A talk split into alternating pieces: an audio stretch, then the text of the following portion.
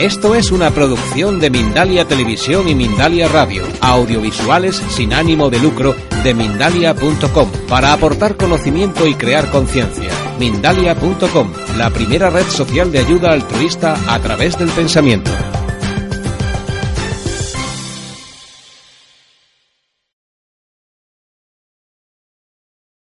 Toda esta campaña se basa en un informe que yo le llamo el libro gordo de Petete, pero no es tan gordo, es, ¿vale? Está aquí, ¿vale? Es toda la información.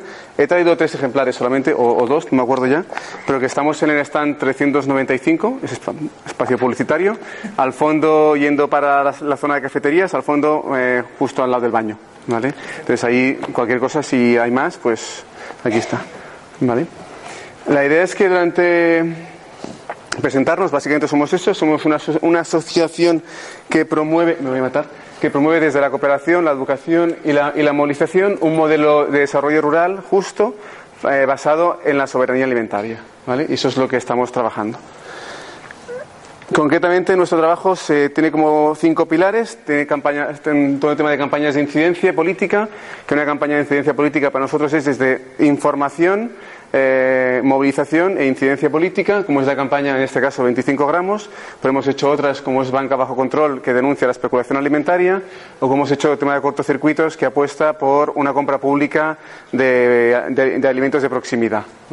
Hacemos todo el tema de investigación. Una de las. Eh, mm, trabajo que hacemos con, de fortalecimiento con el movimiento campesino eh, es todo el tema de investigación porque no tienen, no tienen esa capacidad ni tienen esa experiencia. Entonces nosotros tenemos esa capacidad y esa experiencia y entonces eh, apoyamos procesos de investigación de las demandas que nos hacen las organizaciones campesinas.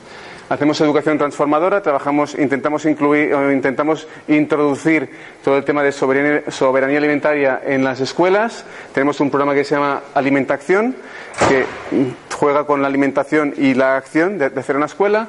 Y bueno, básicamente eso. Y estamos trabajando tanto en infantil y primaria, como ahora empezamos a trabajar más fuertemente en secundaria y bachillerato, y luego trabajamos en alianzas. ¿Vale? Para explicar qué es 25 gramos, la idea era pasaros un vídeo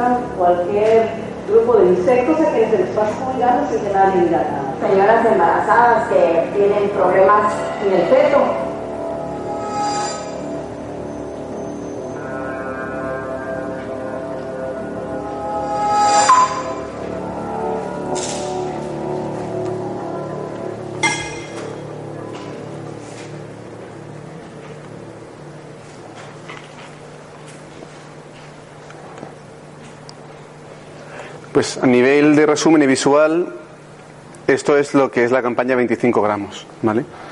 25 gramos no deja ser una campaña eh, que alerta sobre los peligros asociados a nuestro cambio de dieta y el incremento de, de azúcar en esta dieta. ¿vale? Por un lado, intenta también denunciar el uso de las, estrategias de la industria alimentaria para incluir este producto, este, este, componente de azúcar en todos los productos, en nuestra dieta, y exige al Estado español seis cosas, cinco cosas que luego va, vamos a ver eh, al, al, finalizar la, charla. ¿Por qué 25 gramos? Sería la gran pregunta, ¿no? 25 gramos es la cantidad que recomiendan los expertos y las expertas de la Organización Mundial de la Salud de consumo diario de azúcar añadido. Hay dos, dos, tipos de azúcar. El azúcar que tiene la, fruta, por ejemplo, la fructosa, que no es añadido, ¿vale? Es el azúcar natural, que le llaman, y luego es lo que es el azúcar añadido, que son 25 gramos.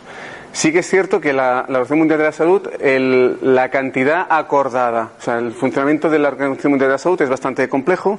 Los expertos y expertas proponen una serie de, de medidas y luego hay una mesa donde se juntan eh, representantes de varios políticos y aceptan o no esas medidas. Actualmente la cantidad de azúcar aprobada en la OMS es de 50 gramos. A pesar de eso, los expertos de la OMS están recomendando bajar a 25 gramos porque consideran que, la, que el consumo de, incluso de 50 gramos de azúcar está provocando una serie, una, la pandemia más importante del mundo que le llaman sobrepeso. Y el sobrepeso tiene una serie de implicaciones posteriores en lo que hemos visto en temas de salud. ¿Vale? Por eso es el nombre de 25 gramos. ¿Vale?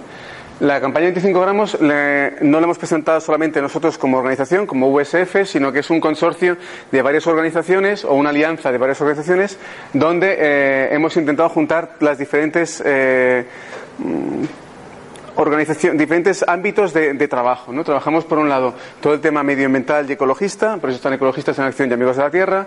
Estamos trabajando también todo el tema de consumo, estamos trabajando con la CECU, que es una, una organización de consumidores y consumidoras, la CEAPA, que es la Confederación Española de Asociaciones de Padres y Madres, le falta la M, de alumnos. Trabajamos también con el colectivo médico, Médicos Mundi, que es otra, una ONG que trabaja todo el tema de salud, del fomento de la salud, y, No Gracias, que es una plataforma que también trabaja para el fomento de la, de la salud pública, y la plataforma rural, que es una alianza que existe en el Estado español por un, de organizaciones que apuestan por un mundo rural vivo, donde están los principales sindicatos agrarios en, aquí en el Estado español. Entonces, la lógica es que trabajamos desde la producción con consumidores, trabajamos también la parte medioambiental, trabajamos la parte de consumo. Hay Mejau Access Info, perdón, que está también, eh, no sé si la conocéis, es la menos conocida seguramente. Se ha puesto un poquito más de moda desde que Ana Pastor tiene el programa este, que no sé cómo se llama, el, de datos, vamos, que es una asociación que se dedica a investigar el BOE a leerse el BOE de, y, analizarlo y buscar eh, puertas giratorias y mm, conflictos de intereses entre eh, organizaciones públicas y organizaciones privadas. Entonces se ha puesto de moda porque están empezando a trabajar con, con ellas. ¿Por qué el azúcar? ¿No? Sería la pregunta, 25 gramos por qué y la segunda cosa, ¿por, qué el azúcar? Y el azúcar es, un ejemplo que nos permite trabajar eh, toda la cadena alimentaria. Entonces, nos permite, es un, un producto que eh, mm, tiene una serie de impactos en toda, la cadena, en toda la cadena alimentaria que representa muy bien lo que queremos trabajar como organización.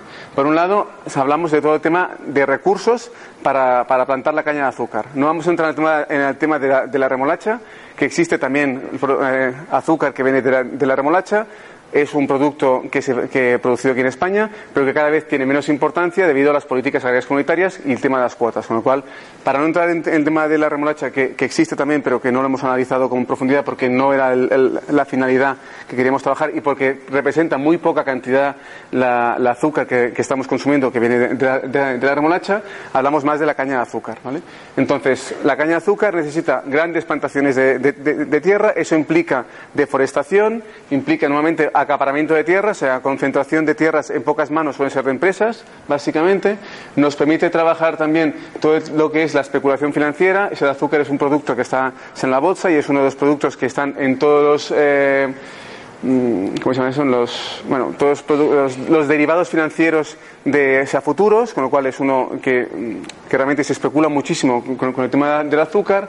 Hay todo un tema de vulneraciones de, derechos humanos, como vamos a ver más adelante, de las personas trabajadoras de, de, los campos de, caña de azúcar. Hay una serie de, impactos ambientales, como, hemos podido ver en, el caso de Guatemala. Hay un tema de, lobbies, hay un tema de políticas. O sea, hay, es un producto perfecto, mm, mucho más, eh, más completo que cualquier otro producto alimentario mm, del día a día. ¿no? O sea, un tomate, por ejemplo, como que nos permitía trabajar menos impactos que en, el, caso del azúcar. Y el caso del azúcar es un producto que, como, os decíamos antes, se está incluyendo cada vez más en la dieta, se está introduciendo de forma oculta dentro, dentro de nuestra dieta y tiene mucho más impactos que un tomate, que ahora mismo un tomate en, efectos en la salud, pues bastante difícil de llegar a esa conclusión. La campaña tiene seis ejes, ¿vale? El primer eje es el tema de, el tema de salud. Como dice este cartel, el Estado español es líder europeo en obesidad infantil, como dato. Algunos datos, ¿vale? O sea, población infantil, alrededor de un 45% de niños y niñas en el Estado padecen de sobrepeso o de obesidad y estamos en el number one dentro de Europa. Y en el caso de la población adulta, estamos hablando que es un 55% de la población adulta tiene sobrepeso y un 17% tiene eh, obesidad. Con lo cual estamos hablando de que son problemas bastante importantes.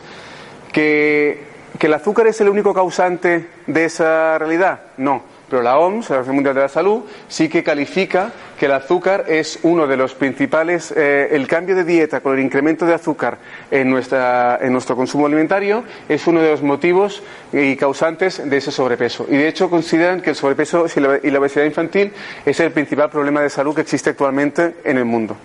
¿Sí? Aparte de eso, estamos hablando de que la obesidad y el sobrepeso es el quinto factor principal de riesgo de muerte. Pues bueno, pues queramos o no queramos, al final tiene un efecto eh, bastante estudiado. Yo no soy nutricionista, con lo cual no puedo hablar mucho de esto, pero sí que está bastante demostrado que es causa-efecto, que contra más incremento de azúcar, al final más riesgos tienes en, el tema de salud, no solamente en obesidad, también tienes todo un tema en el tema de diabetes, eh, caries y otras cosas. ¿vale? Eh, otro de los ejes que estamos trabajando es todo el tema de derechos laborales, como os decía. Básicamente, lo que acabamos diciendo es que la gente que está trabajando en, las plantaciones de caña de azúcar se les trata como si fueran esclavos y esclavas. Estamos hablando que trabajan alrededor de unas 12 horas en, la época de zafra, de, cosecha, trabajan alrededor de unas 12 horas diarias con unos salarios mínimos de 2 euros al día y con unas condiciones laborales bastante complejos. No sé si sabéis cómo se hace la zafra de la, azúcar de caña, de la caña de azúcar, pero básicamente la primera cosa que hacen es quemarla, quemarla para evitar que haya bichos y que, que todo el tema de las hojas y todo, o sea, todo lo que va asociado a la, a la caña solamente, todo el tema de la, hoja, de, la hoja, desaparezca y sea más rápido para luego el, procesamiento. Con lo cual, las personas que están trabajando están trabajando con tierras quemadas recién quemadas. Con lo cual, tienen que ir con mucho cuidado porque la tierra todavía está caliente y, y, hay más de un caso de, quemadas, vamos. Eh, la OIT, la Organización Internacional del, Trabajo, consideró que en Brasil parte de las personas que estaban trabajando en, el tema de la zafra eh, estaban, estaban, trabajando en condiciones iguales a la esclavitud. De derechos laborales, en el caso de Bolivia, hemos comprobado y está estudiado que hay 7.000 niños y niñas que cada año están trabajando en la, en la, zafra, en las plantaciones de azúcar.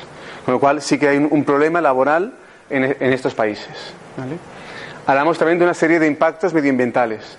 Entonces, en la caña de azúcar, primero que es un monocultivo y el tipo de monocultivo que tiene, o sea, monocultivo basado en una gran cantidad de uso de agua, o sea, es de los productos que más agua necesita para su crecimiento y más necesidad de químicos necesita para evitar plagas. Con lo cual, esa cantidad de aguas y de químicos lo que acaba haciendo es permear dentro de la tierra y acaba contaminando las, las corrientes acuíferas, los canales acuíferos de. Vale. Vale, gracias. Entonces, bueno, que, eso tiene un, impacto medioambiental eh, para las personas que, están, que, viven en esas tierras. El azúcar, al ser un producto intensivo, lo que está haciendo es quemar la tierra. O sea, una vez se deja de producir eh, azúcar en esa tierra, está tan muerte a nivel de fertilidad que no hay capacidad de regenerar la tierra hasta pasados cuatro o cinco años. Lo cual es un producto bastante complicado.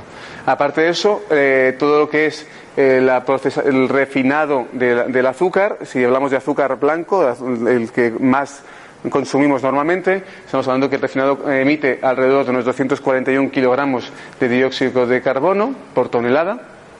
Y luego que todo el tema de lo que es las los, alimentos kilométricos, o sea, la cantidad de kilómetros que recorre la caña de azúcar hasta el procesamiento que se hace en Europa, eh, genera alrededor de unos 130.000 toneladas de emisiones de CO2. Con lo cual, es, no solamente contamina, no solamente eh, merma la, calidad de la tierra y, la capacidad de, las personas, de las familias campesinas que están trabajando alrededor, sino también eh, hablamos de que es, causante de, gases de efecto invernadero. Hablamos también de todo el tema de lobby, ¿vale? Del lobby de la industria alimentaria, de la industria azucarera, perdón. Eh, para que os hagáis una idea, el azúcar mueve alrededor de unos 47.000 millones de euros al año.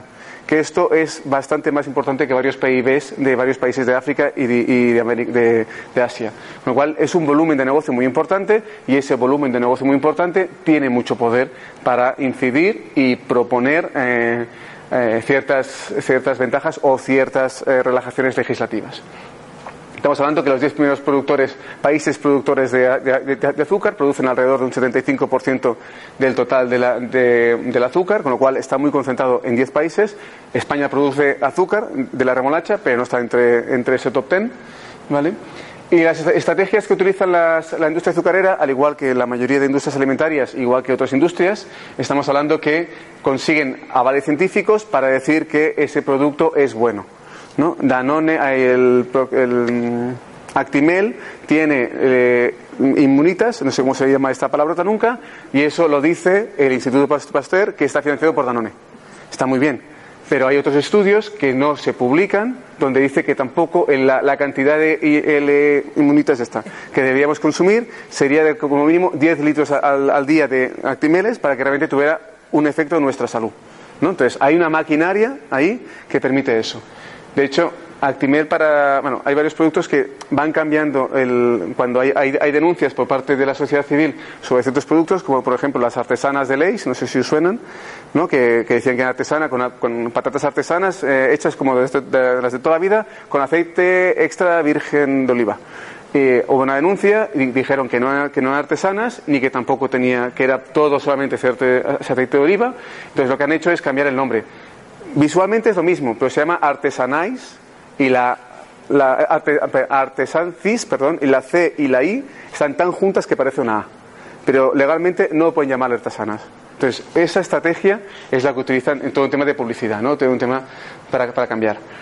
Hablamos también de que em, suelen intentar eh, bloquear cualquier propuesta que haya diciendo que que, en el fondo no es que el azúcar sea malo, que, en el fondo no es malo el azúcar como tal, sino lo que es malo es tú como consumidor, como consumidora, que estás haciendo una mala dieta y, y un mal consumo de ese producto, que con lo cual ellos no son malos, sino eres tú que no sabes consumir bien. Y eso es lo que están diciendo y es lo que suelen decir. Algunos ejemplos, el azúcar es un alimento necesario, que es verdad, es necesario. No hay alimentos ni buenos ni malos, depende de nuestra dieta en conjunto, con lo cual eres tú el responsable o la responsable de lo que estás comiendo. La obesidad no es culpa de la alimentación, sino es de, los malos hábitos y del sedentarismo. Se hemos dejado de hacer deporte y ahora es culpa nuestra porque eh, estamos más gordos, más gordas debido a eso.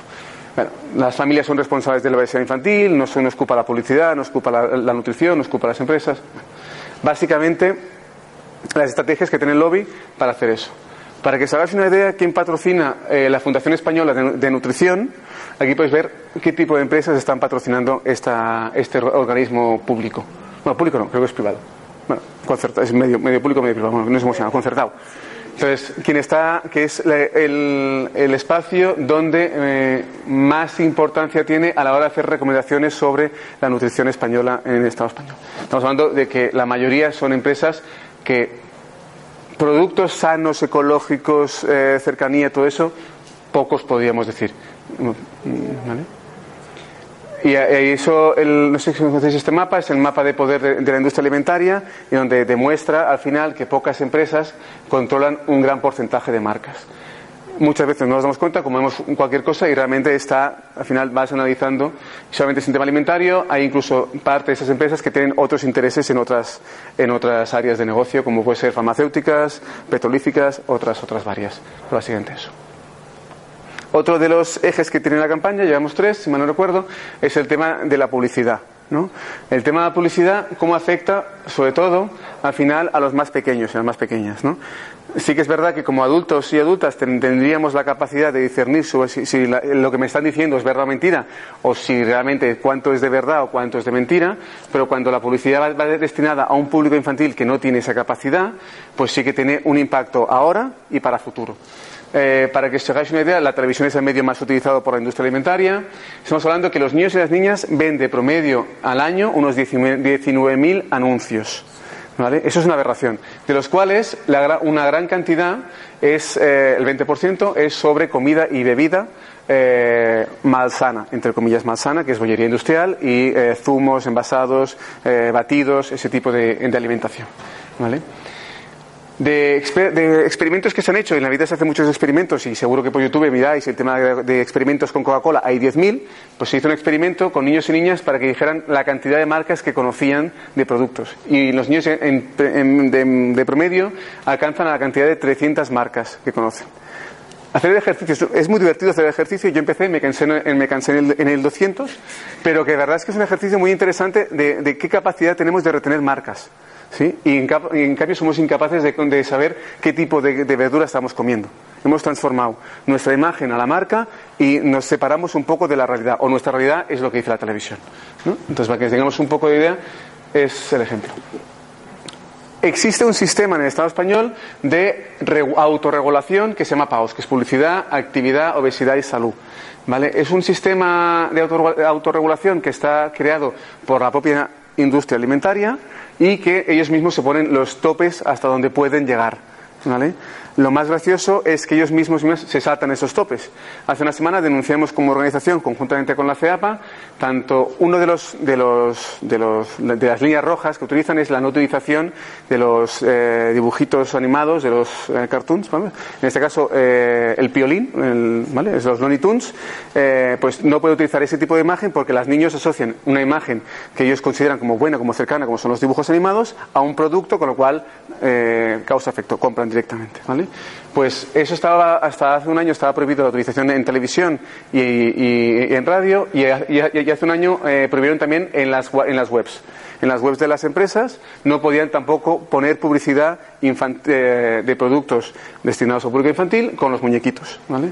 Pues haciendo trabajo de investigación y todos esos temas que, trabajamos, descubrimos que tanto Nutrexpa, los potecidos OK, el batido de chocolate OK, como en las webs de, OK, como en la web de, Danone, de Danoninos, si mal no recuerdo qué era, quizá me equivoqué de producto, o no sé, uno de estos infantiles, no recuerdo muy bien cuál era, estaban utilizando los mismos dibujos que era el Piolín y, los, los, Looney Tunes para captar. Entonces hicimos una reclamación al instituto, a la agencia Paus, vamos, y ellos mismos se encargaron de consultar a tanto Nutrexpa como a Danone si estaba, qué, qué, iban a hacer, si que realmente estaban vulnerando ese artículo que ellos mismos, que ellos mismos y mismas habían aprobado y que les recomendaban eliminar la publicidad. Pero ¿qué, ¿qué, iban a hacer ellos? Y al final, tanto Nutrexpa como Danone van a modificar sus webs porque realmente están incumpliendo un sistema que ellos mismos han aprobado. Que es lo más, que, es lo más gracioso. O sea, un sistema que dices tú y te lo saltas. La otra cosa que el otro de los ejes que estamos trabajando eh, es el tema de, la publicidad. de la publicidad, perdón, del tema del etiquetado. ¿sí? Entonces, eh, básicamente, ¿qué es la etiqueta? La etiqueta es el mecanismo que tenemos como personas consumidoras para entender lo que estamos comiendo. ¿Sí? Existe en el, Estado, en el, Estado español la etiqueta de los valores nutricionales. No sé si se ha visto en todos los productos, si tenéis ganas de, verlo. Abajo, en el stand que estamos, tenemos varios productos y ahí pues ahí puedes ver la cantidad de sal que tiene, de azúcar, de, hidratos de carbono, de grasas, grasas saturadas, diferentes de cada uno de ellos. Eh, el 64% de la gente no entendemos lo que estamos leyendo. La verdad que es bastante complejo entenderlo. Llevamos un año, o yo personalmente llevo un año desde que empezamos con la campaña así, con más profundidad de cada vez que compro un producto, intentar entenderlo y, me cuesta. ¿Vale? ¿Eh? ah, bueno, por suerte mantengo la vista, pero el tema de la vista es otro de los problemas. Pero sí. Lo que es cierto es que el 75% de azúcar que estamos consumiendo es invisible, lo que contaba antes. ¿sí? Viene de esos productos que no somos capaces de leer la etiqueta. ¿Cómo se hacen esas etiquetas ah, en cuanto a los valores nutricionales? Se hacen no siguiendo las recomendaciones de la OMS, que sería lo que sería lo más normal, un organismo internacional que en teoría no tiene ningún interés económico detrás, sino velar por la salud de las personas, eso es lo que debería ser Naciones Unidas y los organismos de las Naciones Unidas, sino que se basa con la cantidad de, cantidades diarias orientativas, que son los CDOs. Si veis, a veces pone 6,8% de los CDOs, ¿vale? Esas son cantidades diarias orientativas. ¿Y quién marca esas cantidades? No la marca la OMS, la marca la industria alimentaria. Es decir, yo mismo digo qué cantidad recomiendo que es la buena que se puede consumir. En el caso del azúcar, si la OMS ha aprobado 50 y recomienda 25, la industria alimentaria dice que son 90 al día. Con lo cual hay una contradicción. Estamos hablando de que es el doble o casi cuatro veces, cuádruple, de la cantidad de azúcar que recomienda lo que es la industria alimentaria versus lo que es un organismo independiente. Y no solamente eso, sino que estamos por encima. Si la industria alimentaria recomienda 90, estamos consumiendo 112 gramos al día a nivel personal. Con lo cual estamos sobrepasando esto. No sé si tenemos un vamos de tiempo. Bueno, hicimos un ejercicio así un poco divertido, pero este no sé qué más. Bueno, sí. Hay tres, tres, hicimos un ejercicio para, para, también situarnos a nivel interno de cómo la gente, qué conocía y qué no conocía de las, de las, de las etiquetas. ¿vale? Y cogimos los cereales. Los cereales, por ser un producto, al igual que podía ser otro producto, los cereales no se iban bien en este caso. Entonces, eso es el típico la típica información nutricional que nos sale. La verdad es que no se ve mucho, no sé si veis desde el fondo, imagino que no, pero bueno. Pero básicamente lo que proponíamos era que la gente, eso está en la web, el, el ejercicio, que ordenara de mayor a menor la. ¿De mayor a menor o de menor a mayor?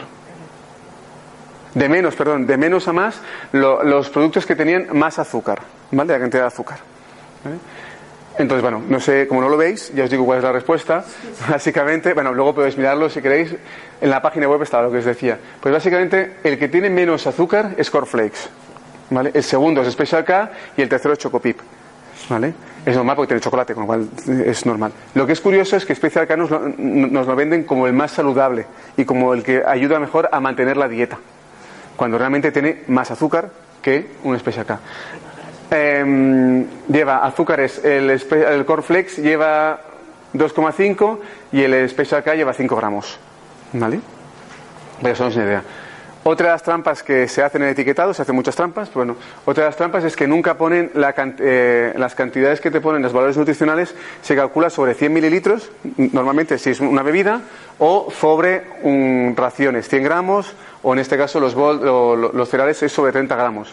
¿Por qué 30 gramos? Porque la industria alimentaria ha decidido que 30 gramos es lo que tú comes en una ración, cuando realmente acabas comiendo de promedio unos 50 gramos. Con lo cual, los valores nutricionales te engañan también en cómo están explicados. Y en el caso de los 100 mililitros, una Coca-Cola te pone valores nutricionales sobre 100 mililitros, pero tiene 300 mililitros, 333. Con lo cual, eh, lo teníamos que multiplicar por 3,3. Con lo cual nos dificulta, o sea, no solamente hay que tener vista, hay, que, hay que tener capacidad para multiplicar en ese mismo momento que tú estás pensando lo que vas a comprar. Bueno, hay más ejercicios que pusimos y tal. ¿Qué existen otros mecanismos de, de etiquetado? Pues existe el etiquetado estilo semáforo, que le llaman, ¿vale? Eso es el etiquetado que se, está, se propuso en Europa, pero que se suspendió, que no, que no fue probado, pero que sí que existen algunos países que están utilizándola. Y lo que básicamente es, si alguna tiene una, un porcentaje importante o demasiado importante de, de cantidades de ese producto respecto a, a lo que tú tienes que consumir diariamente, te lo marcan en rojo. Con lo cual, no hay que leer, hay que ser capaces de distinguir los colores, que eso es más fácil. ¿Vale? ¿Qué proponemos? Y ya con eso termino y entramos en el debate, porque si no, luego nos echarán. que ya nos echamos a los anteriores. ¿Qué proponemos? Hacemos, proponemos cinco medidas, y por las cuales son, las que estamos pidiendo firmas o apoyos como organizaciones o como, como, como personas individuales. Cinco, cinco cosas. Primera cosa es que haya una regulación más estricto, o sea, que, existe una, que exista una regulación de, publicidad de alimentos insanos que le llamamos o de alimentos mm, procesados. Sobre todo que tengan protección los niños y niñas. ¿sí? Como existe en otros países, por ejemplo, que durante ni la hora antes ni durante un programa que haya un porcentaje de gente superior al 40% de que sea menor de edad, hasta una hora después, no se puede emitir ningún anuncio de productos alimenticios de, de industrial o de bebidas hidrocarbonatadas, por ejemplo. Eso es fácil de hacer, pero en Estado español el único sistema de regulación es el código PAOS, que os hablaba antes. Luego, un etiquetado que sea más claro y más sencillo para interpretar. Nos confunde, pues apostamos por eso. Una medida que se ha tomado en algunos países, entre ellos Francia, y hubo mucha polémica, es grabar los alimentos más sanos con un, impuesto. Un impuesto que sea eh, poco, o sea, que sea Em, no significativo para el bolsillo, pero que sí que sea algo simbólico. ¿vale? En el caso de Francia se aprobó que era, era por tonelada, no sé la cantidad de, euros por cada tonelada de, azúcar, eh, de, perdón, por cada tonelada de bebidas hidrocarbonatadas, o sea, los, refrescos que, llevan gas, vamos. Entonces, más o menos debe ser un céntimo por cada eh, litro. Y la propuesta es que este, este em, estos fondos no sirvan para, pagar otras cosas dentro del presupuesto del Estado español, sino que sirvan para hacer campañas de sensibilización, información, denuncia, o sea, dar a, la gente la información que muchas veces reclamamos que no tenemos. Hablamos también de una ley de transparencia y, una ley de acceso a la información pública para evitar los lobbies y las puertas giratorias, de que estamos hablando. ¿sí? Y luego, para los casos de. Para, las, bueno, para los países de, sur, mal llamado sur, vamos, donde son los, países productores de, los, de, la caña de azúcar, lo que estamos pidiendo es que se apruebe la responsabilidad extraterritorial de los Estados. Que eso no viene a ser que otra cosa que cualquier empresa eh, mm, extranjera que actúe sobre un país tercero se debe de, regir por la regulación de su país y no del país en el que vaya. Dígase, en Bolivia, por ejemplo, hasta hace no muchos años no había regulación ambiental, con lo cual cualquier país podía ir allí, encargarse la selva y no pasaba nada, porque no existía. La empresa se, escudaba en puedo hacerlo porque no hay ninguna ley que me diga lo contrario. Lo que estamos diciendo es que eso está muy bien, pero no podemos abusar, sino que si eres una empresa española, deberías regirte sobre las, las leyes españolas, que es lo que tú deberías, ser donde tú estás trabajando, donde tú tienes la identidad. Y en el caso de que vulneren esos casos, pues hayan sanciones, no solamente económicas, que existen en algunos sitios, sino también que se le quiten la posibilidad de eh, subvenciones, de acceder a subvenciones públicas para, temas económicos. Esa propuesta no es nuestra, sería muy bonito que, tuviéramos esta capacidad para, para, proponer esto. Es una propuesta que hacen las Naciones Unidas directamente. Con lo cual, estamos hablando de que pedimos que se respalde ese tipo o, que se reconozca esa apuesta que está haciendo esta, esta apuesta que está haciendo las Naciones Unidas respecto a este tipo de empresas. Y a nivel de campaña, ya está. Que esperamos, esperamos en el stand 395, que ahí hemos montado, si quien no lo, no lo haya visto, una especie, un espacio con varios productos y la cantidad de azúcar que tiene varios productos.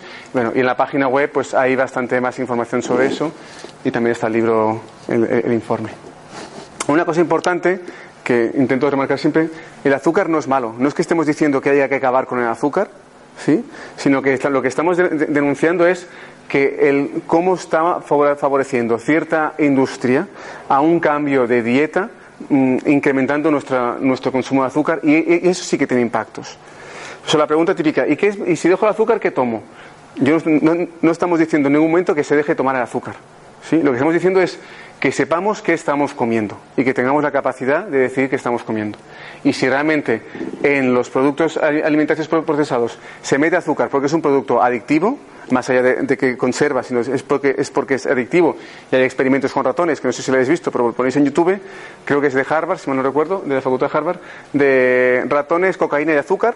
Entonces, los ratones eh, que, están, son adictos a la cocaína dejan la cocaína para, volverse adictos al azúcar porque es mucho más adictivo. Entonces, eh, simplemente decimos eso. No estamos diciendo que haya que dejar ese azúcar, ni que haya que empezar a consumir la, stevia, ni que les partamos peor que el azúcar o que peor que la stevia. Esos serían otros debates bastante complejos, pero el azúcar tiene una serie de impactos desde la producción hasta nuestra salud, que es lo que queríamos evidenciar con esta campaña. Y, no sé, y, abrimos el debate, si no me canso de hablar tampoco. Si queréis preguntar o comentar alguna cosa. el azúcar, o sea, el azúcar realmente, tengo entendido. ¿Escucháis bien el fondo? ¿Escucháis? Si no, pues el micro, no sé cómo funciona esto. Uy. Micro. El azúcar, por lo que yo tengo entendido, ¿vale? Quien masticaba caña de azúcar pura, de hecho no tenía nariz. ¿Qué ocurre? El azúcar blanco, yo se me atrevo a decir, pero en alto y claro, que es puro veneno. Pero puro veneno. Y, y, es que ya hay que perder miedos a decirle a la industria y ya está bien. ¿Qué está haciendo Azucarera? Supongo que muchas más marcas también lo harán, pero entre ellas se han dedicado a repartir eh, sobres muestra con lo que llaman ellos stevia. ¿Qué ocurre con la stevia? La stevia es fantástica para la diabetes, y es cierto. De hecho, nosotros tenemos una asociación de plantas medicinales y la stevia cura la diabetes tipo 2, pero primero hay una planta de stevia que está produciendo en masa que no es realmente la que cura, pero es mucho más productiva. Y segundo, los sobres de stevia que le añaden un compuesto de stevia realmente tiene algo ridículo y además no es la medicina, y le añaden eritritol, que cuanto menos es pero recomendado para enfermos de Crohn y para niños. Pero están haciendo una campaña bastante bonita, trubia de Coca-Cola, que es lo mismo, vamos. ¿Qué pasa? Yo pienso que el azúcar, cuanto menos refinado, efectivamente, es mejor, si es panela, mejor, supongo. Sí, sí. La azúcar blanca, vamos. O sea, cualquier producto, contra más natural sea, es mejor para el cuerpo humano. O sea, menos químicos, menos añadidos tiene, con lo cual el azúcar es mejor la panela que el azúcar blanco, seguro. Pero que a nivel de, efectos nutricionales y, de efectos psicológicos es muy parecido. No hay mucha diferencia entre lo que es la panela, el azúcar de caña o el azúcar blanco hay un componente más, más químico de, refinado que empeora tu salud o estás comiendo más químicos. Pero eso no, no implica lo otro. No, Eso digo. Pero que es que ya hay que empezar a, digamos, a callar esas, a callar esas industrias. Realmente la opción está en nosotros. La opción está en, empezar a leer las etiquetas y decir, esto no lo compro. Y si todo el mundo lo hiciera, si iban a esos lobbies, las puertas giratorias sí iban a una cosa importante es caer en, eh, o sea, no creo que tengamos que caer en ese error de que la culpa es, o que el poder lo tenemos nosotros o, que la culpa somos, la, tenemos nosotros. No les interesa. Por eso, lo que, por eso, una cosa es que la industria no haga esto porque no es, su, no es su trabajo, no es su papel, y me parece muy bien que no sea su papel. O sea, que él quiera vender más, maximizar los beneficios y esa sea su misión. bien. Porque están Claro, lo que tenemos que, lo que tenemos que exigir como sociedad civil es que alguien que, nos, que, que, debería representarnos, que se llama gobierno, ¿no? apueste una serie o, apruebe una serie de medidas regulatorias, legislativas o como le queremos llamar, que realmente vele por nuestra salud. Porque al final yo no me debo a la industria, me debo a un gobierno y, el gobierno se debe a mí, en teoría. No a mí y a, los millones de votantes. Entonces, que eso es lo que hay que tener en cuenta. Entonces, cuidado en decir, ¿tenemos el poder nosotros? Sí, pero tenemos que exigir a quien. Sí, sí, sí, estoy de acuerdo, ¿eh? O sea, naturalmente que pequeños cambios son poderosos y, que. eso estamos de acuerdo. Pero digo que hay que, hay que saber discernir también a quién le tenemos que exigir cuentas. ¿No? Entonces. Están, digamos, las dos. Claro, sí, sí. Es decir, por las dos vías, claro, el exigir aquí, pero mientras ir actuando a nivel individual, que al final, al final se hace a nivel colectivo. Si muchos lo hacen, por eso esta campaña básicamente te pretende dos cosas. Una cosa es informar, de forma, o sea, informar de un, de, un, hábito que no, como que no somos conscientes de la cantidad de azúcar que estamos consumiendo, pero no nos quedamos solamente en informar. Lo que estamos pidiendo es que realmente haya, haya alguien que tiene esa potestad y tiene esa obligación de, realizar su, trabajo. Van a hacer ese cambio si ven realmente una presión por otro, por otro lado. sí, sí, no. no. Con respecto al tema del etiquetado, yo he tratado, soy técnico de salud pública y, y alguna vez me he propuesto eh, dar talleres de etiquetado porque creo que es importante que, bueno, pues la educación sanitaria por parte de los profesionales de sanidad pues, pues sea una de nuestras tareas. Y yo me he propuesto hacer talleres de etiquetado y explicar a la gente lo que tú has comentado, eh, calorías por 100 gramos, calorías por ración, luego el tanto por ciento en los circulitos, es imposible. O sea, mm, no soy capaz de, que la gente entienda toda esa información. Ni siquiera yo a veces, a veces me cuesta trabajo. Es muy complicado. La gente no, no sé, no, es muy difícil transmitir esa información. Pero no solamente eso. Yo yo tengo cerca. bueno, yo tengo bastante buena voz, no creo que lo necesite. Sobre todo, pues si, si queréis hablar, los que estáis aquí, giraos para el fondo, que si no, al fondo, yo sigo muy bien, pero la gente del fondo no. He tenido muchos problemas con el peso desde toda la vida, desde que era muy pequeña, y entonces, leyendo artículos del National Geographic y una serie de libros de Raj Patel sobre la alimentación global y demás, llegué a la conclusión de que el azúcar que tomaba era innecesaria. De hecho, perdí en seis meses 14 kilos solo quitándome el azúcar. Pero no tuve ningún problema porque tomaba fruta, además fruta dulce. No tuve en ningún momento ni mono ni nada. Una vez que te mentalizas es una cosa mental. Pero sobre todo me dediqué a leer las etiquetas. Y oye, ya no solo las raciones diarias, los componentes de, los, de lo que compras, es imposible. Primero, yo ya con mi edad necesito la gafa, pero es que ni con gafas. No sé si os habéis fijado, te lo ponen en plástico transparente, con letra blanca, sobre el jamón york.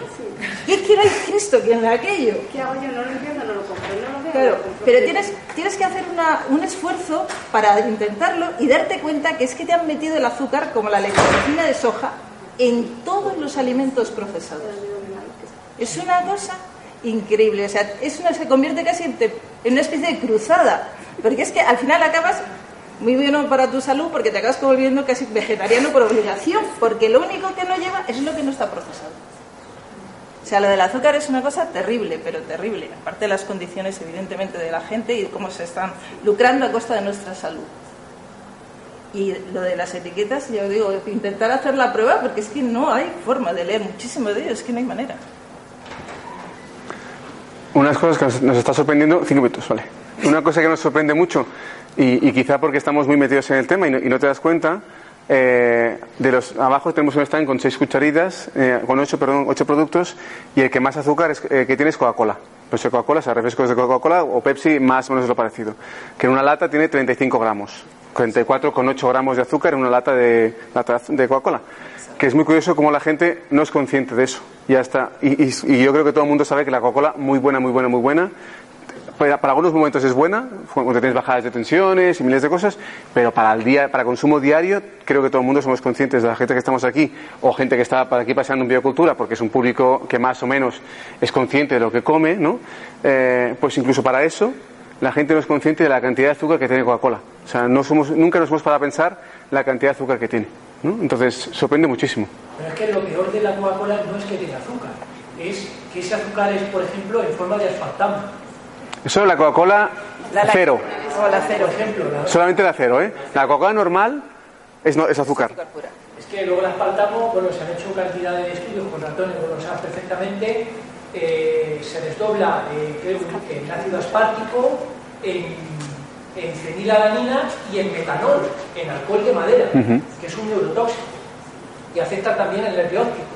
Entonces, ¿cómo es posible, cómo es posible que hasta en los chocolates, etcétera, etcétera, tengamos que en 900, a partir de ahí, en 900 y pico, me parece que es en 910. Sí, no me acuerdo de así. Y lo compremos sin estar concienciados de lo que se está tomando, lo que decía la compañera del, del también, que es veneno puro, y el azúcar refinada, el azúcar blanquilla, de azucarera española, es veneno puro ¿Cómo es posible que, hasta los niños, pues hay, eh, las publicidades engañosas mm, no, no se tomen cartas en el asunto? Nos están envenenando y matando lentamente. La cosa es, eh, sin entrar en el debate, eh, yo no voy a entrar en el debate si una cosa u otra, digo, no están haciendo nada ilegal. Pero sí ilegal. Sí, sí, no, yo, yo, a ver, yo ya os digo que yo, si tienes espartamo, no consumo. O sea, es un tema ya de, de principios por, por precaución. Eh, pero sí que es verdad que como no es ilegal y, hay tanta desconocimiento y desinformación sobre lo que estamos comiendo, la, alimentación se está transformando en de, de un algo delicioso con el cual disfrutas de un goce, ¿no? A, una necesidad. antes le dedicábamos tiempo para cocinar, ahora compramos todo procesado porque nos dicen que no tenemos tiempo, que es más barato procesado que no eh, que, que, tú lo hagas tú y que es más seguro incluso el procesado. Cuidado o sea las, las verduras agroecológicas no o sea sin sello ecológico ni sin sello. Quien dice que, que, sean buenas que no están certificadas que no tienen ningún registro bla bla bla ¿vale? entonces nos han puesto el miedo de que lo más bueno o sea miedo hacia lo que comemos y dicho que lo más bueno es lo que se vende empaquetado. Así de una forma sencilla y simple decirlo Aséptico. eso mismo, gracias. Eh, y, eso es, y eso es así. Entonces, claro, te dicen, el azúcar es muy malo. Coca-Cola cero, rápidamente. De hecho, una de las estrategias que tiene Coca-Cola es dejar la Coca-Cola normal para pasar a la Coca-Cola cero. eh, porque justamente para evitar la cantidad de azúcar que tiene, porque están empezando a, a tener problemas en ciertos países. ¿Vale? E incluso si no sé, la, la marca Coca-Cola ya no siempre es roja, ya empieza a ser negra muchas veces. Entonces están cambiando el tema de imagen y poco a poco están transformándose porque la Coca-Cola normal la van a dejar de hacer, dicen que en 20 años, algo así, por el tema de, por el tema de azúcar. ¿vale? Y nadie, pero nadie se cuestiona que el espartamo, porque no hay estudios científicos por parte reconocida, ¿no? que, sea, que, que demuestre que eso, que el espartamo es más malo. Pero eso es un tema de, de, de intereses de la industria. ¿eh? Perdón. muchos productos que nos venden como más saludables porque sin azúcar, así de grande, y luego si miras, que No, dice sin azúcar. Y luego lees detenidamente, y notas detenidamente, y dice, este producto contiene una fuente de fenilalanina. Sí. Cuidado con los, la gente que, que produce fenilcetonuria. Claro, vale, por ejemplo, cuando me dijo, oye, que he encontrado chocolate sin azúcar. Vale, ¿cómo? Claro. Ese chocolate supuestamente sin azúcar es mucho peor que un chocolate con azúcar. Y te lo venden como, oh, sin azúcar. Y así, Claro. no, O sea, lo que hay, lo que está, es, es cierto que hay que haber una, una preocupación más grande por el tema del azúcar. Y eso lo demuestra la, la empresa, mm, presentando miles de productos sin azúcar.